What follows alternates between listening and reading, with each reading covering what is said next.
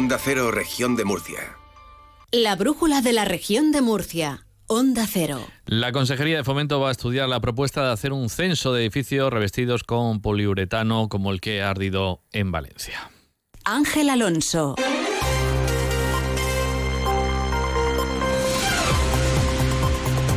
El vicepresidente del Gobierno regional asegura que va a estudiar la situación de los edificios porque la seguridad es lo prioritario. Ahora ampliamos enseguida. Antes nos acercamos a la Agencia Estatal de Meteorología para conocer las previsiones meteorológicas para este fin de semana en la región de Murcia. Allí se encuentra Iván Álvarez. Buenas tardes. Buenas tardes. Para el fin de semana en la región de Murcia el sábado se espera que siga reciando con rachas fuertes o muy fuertes el viento en zonas altas y de intensidad más moderada en el resto de la región, que tengamos también cielos nubosos con precipitaciones débiles en el noroeste con cota alrededor de los 1000 metros y que las temperaturas sigan yendo en descenso, llegando a los 18 grados de máxima en Murcia, en Cartagena y en Mazarrón o a los 12 en Caravaca de la Cruz y en Yecla. Para el domingo el viento amainará, las temperaturas subirán y seguirán habiendo cielos nubosos con precipitaciones débiles y ocasionales. Es una información de la Agencia Estatal de Meteorología. 7.23 minutos de la tarde, en estos momentos 14 grados de temperatura en el centro de Murcia.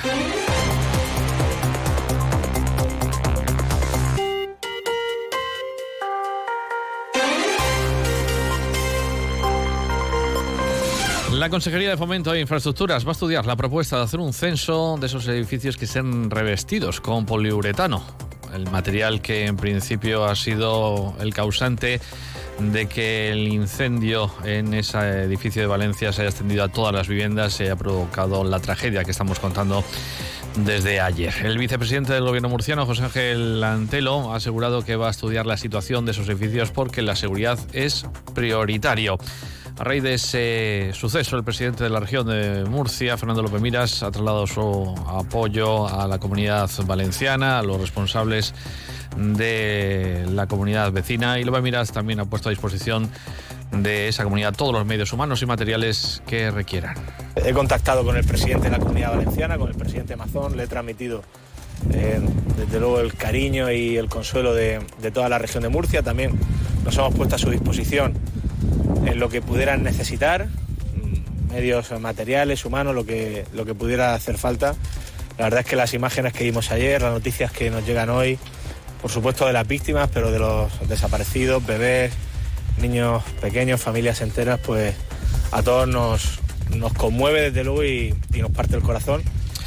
Mientras tanto, Podemos y el Partido Socialista han coincidido a la hora de reclamar al gobierno regional que se ponga manos a la obra para conocer la situación de algunos edificios que pueden tener la misma, el mismo material en ese revestimiento externo y pueda ser también pues, un foco de peligro. ¿no?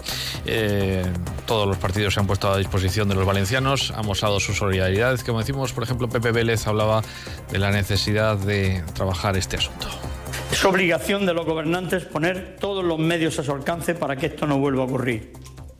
Por ello, pido al Gobierno regional que ponga los medios necesarios para reforzar las inspecciones que garanticen el cumplimiento de la normativa sobre seguridad en los edificios de nuestra región, para evitar, en la medida de lo posible, tragedias como la que se produjo ayer en la comunidad vecina, la comunidad valenciana.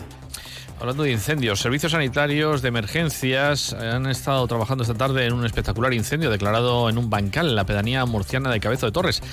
Una gran uh, humareda se ha visto desde distintos puntos de la ciudad mucha vegetación estaba acumulada en esa zona, también algunos neumáticos, explican desde emergencias, eh, neumáticos tirados en la zona, que han ocasionado esa gran columna de humo negro visible desde varios puntos de la ciudad y que ha causado gran alarma. Al lugar se han desplazado unidades de los bomberos del Ayuntamiento de Murcia, que han podido hacerse con el control de las llamas, aunque han requerido al helicóptero de la Dirección General de Seguridad y Emergencias, que ha estado descargando agua hasta dar por controlado ese incendio. Los sanitarios desplazados hasta la zona han tenido que atender a un hombre de 76 años de edad por una crisis de ansiedad al contemplar lo que estaba ocurriendo en ese incendio que esta tarde se originaba en las proximidades de Cabezo de Torres. Otros asuntos. La Consejería de Educación iniciará el próximo día 27 de febrero y hasta el 15 de marzo el plazo para que las familias soliciten plaza para el alumnado de escuelas en escuelas infantiles, tanto también en colegios como en institutos públicos y centros concertados de la región, mirando ya el próximo curso escolar. Educación ofrece para ese próximo curso 53.000 plazas con un incremento de cerca de 2.000 en bachillerato, un aumento que según el consejero está directamente relacionado con el descenso de la tasa de abandono educativo temprano. El número de alumnados se mantiene en líneas generales en infantil y secundaria respecto a este curso, mientras que se experimenta un incremento de cerca de 2.000 plazas en la etapa de bachillerato. Este aumento de alumnado, junto con el incremento de las plazas de formación profesional, nos permite continuar trabajando para reducir el abandono educativo temprano. Más jóvenes deciden estudiar bachiller y, por tanto, continuar sus estudios. Por otro lado, el consejero ha destacado que el número de unidades de aulas de tres años se va a incrementar el próximo curso en 42 y se prevé que 14.000 niños de tres años accedan al segundo ciclo de educación infantil. En educación infantil, a pesar de que el censo de nacidos se ha estabilizado, con la buena noticia de que parece haber frenado el descenso que se ha venido observando en los últimos años, incrementamos el número de unidades para nuestros alumnos de tres años, pasando de 688 que tenemos este curso a 730 para el próximo curso escolar, lo que supone un incremento neto de 42 unidades. El próximo curso, la reducción del ratio de alumno por aula va a situarse de los 25 que hay en estos momentos a los 22, según los datos de la Consejería.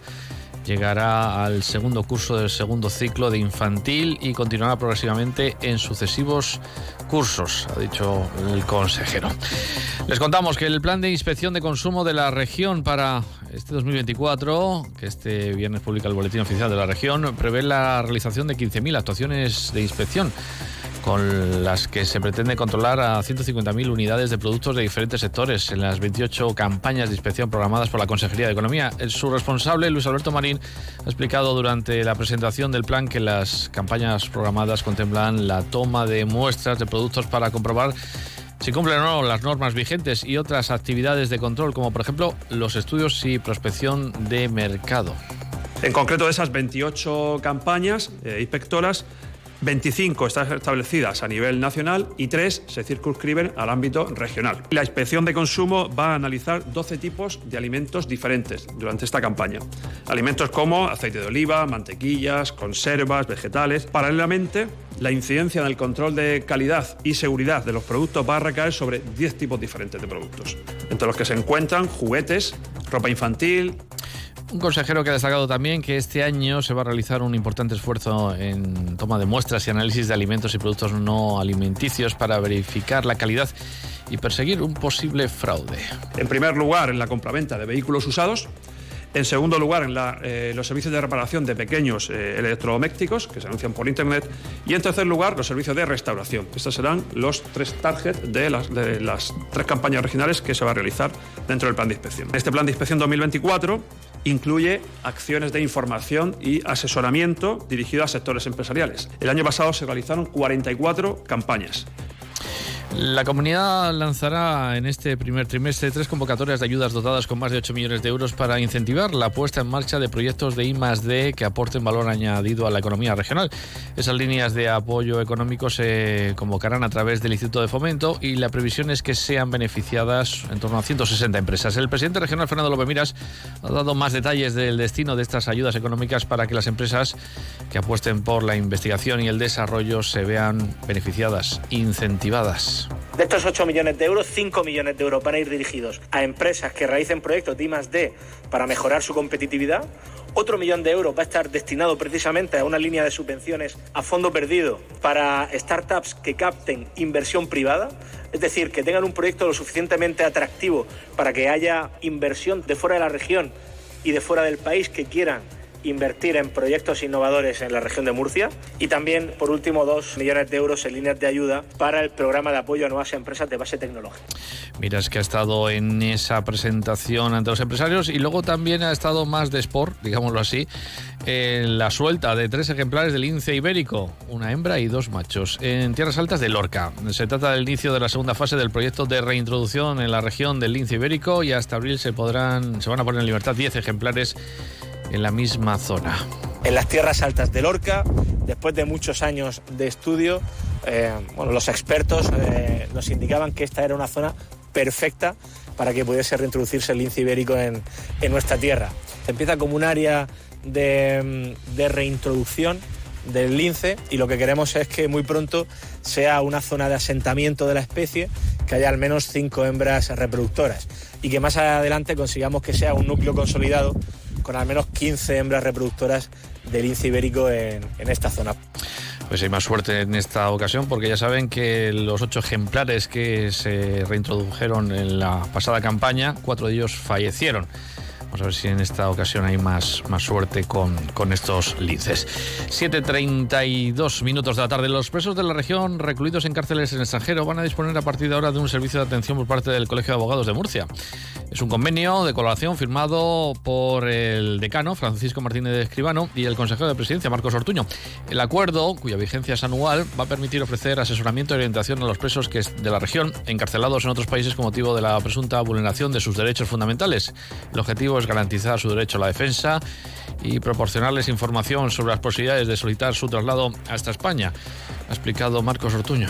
Tiene como uno de los objetivos más novedosos el de atender a murcianos que están encarcelados en el extranjero.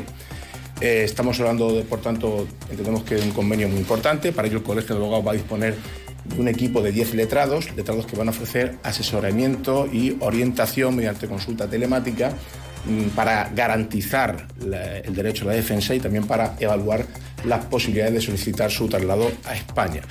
Evidentemente, eh, ese asesoramiento se va a prestar no solo a los reclusos, sino también a sus familiares. Se estima que en estos momentos hay aproximadamente 850 españoles en cárceles de otros países, 16 de ellos ciudadanos de la región. Por su parte, la Confederación Hidrográfica del Segura va a mantener las medidas cautelares impuestas sobre las actividades agrarias en el área del Mar Menor. Dicen que hasta que no se constate a través de datos científicos y técnicos que la actividad agrícola y ganadera no supone un perjuicio para las masas de agua superficiales y subterráneas. En un comunicado, la Confederación ha indicado que la implementación de las medidas cautelares tiene una justificación fundamentada en el riesgo químico constatado en la red oficial de calidad de las masas de agua de este organismo de Cuenca y en la afección del ecosistema de la laguna salada. Estas medidas, añade la Confederación, pretenden condicionar y, en su caso, limitar las actividades agrarias a fin de proteger el dominio público hidráulico, así como permitir una actividad económica tan relevante en el territorio como es el regadío, protegiendo las aguas subterráneas.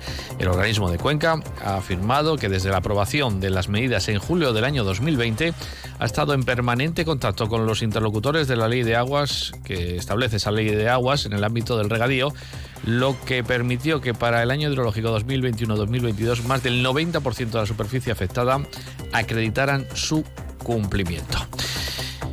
Hablamos ahora de otros asuntos. El Tribunal de Justicia de la Unión Europea ha emitido una sentencia contra el abuso de los contratos indefinidos no fijos, como el de los interinos. En la resolución pide a las administraciones que conviertan en trabajadores fijos los eventuales. Sobre esta sentencia se le ha preguntado al consejero de Salud, Juan José Pedreño, porque es, una, es en educación y en sanidad donde se suele abusar de este tipo de contrataciones. Pedreño ha recordado que la consejería ha hecho hace poco una oferta pública de empleo y 2.900 plazas han sido consolidadas, aunque van a estudiar esa sentencia.